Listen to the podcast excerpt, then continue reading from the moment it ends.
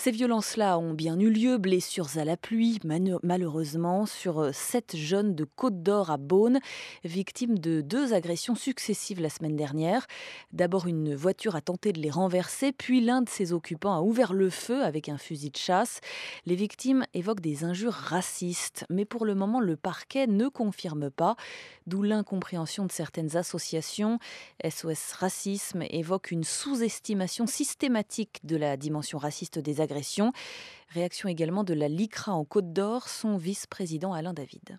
Si le procureur reconnaît que des mots comme bougnoul ont été euh, prononcés, il ne peut pas en même temps exclure la qualification de racisme. C'est aussi simple que ça. Tout le monde est désemparé, enfin, dans l'incompréhension de ce qui s'est passé, désemparé aussi parce que quand sont apparus ces mots de règlement de compte potentiel, de ça, ça les a complètement sidérés, euh, estomaqués. Il y avait deux choses. Donc, il y avait l'agression elle-même et puis tout d'un coup, cette euh, deuxième agression plus subtile, plus retorse, euh, en quelque sorte, qui était véritablement une agression morale. Tout d'un coup, ils se sentaient renvoyés à la situation de délinquants potentiels et presque essentialisés délinquants.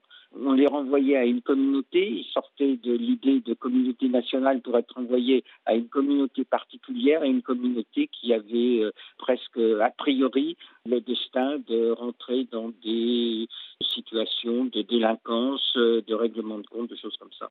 Alain, Alain David de la LICRA pardon, au téléphone avec Camille Magnard.